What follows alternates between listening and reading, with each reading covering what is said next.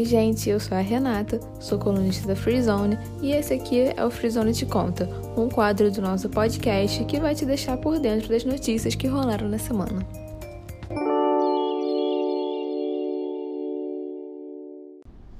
As Olimpíadas de Tóquio acabaram no domingo, dia 8, mas o clima de competição ainda não acabou.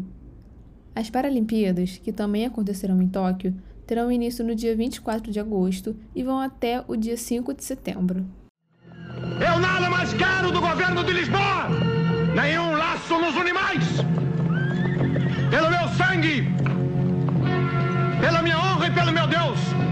Juro promover a independência do Brasil! O ator Tarcísio Meira morreu aos 85 anos na quinta-feira, devido a complicações da Covid-19.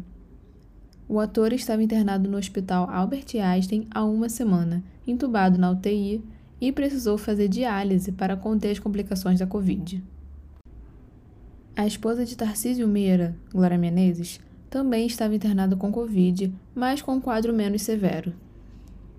Junto de sua esposa, o ator participou da primeira novela diária brasileira, que foi a 25499 Ocupado, em 1963.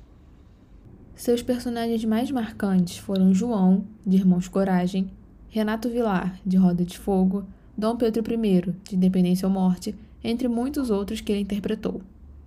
Independência ou morte!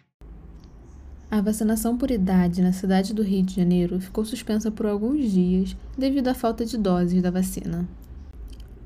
Segundo o prefeito da cidade, Eduardo Paes, as quase 38 mil doses da vacina entregues pelo Ministério da Saúde na madrugada de quarta-feira não eram suficientes para cobrir a idade de 24 anos.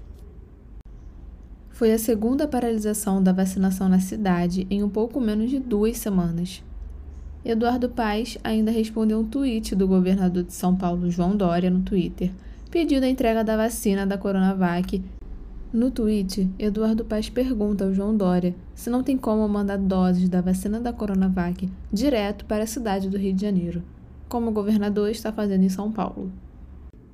Felizmente, a vacinação por idade na cidade do Rio foi retomada nesta sexta-feira.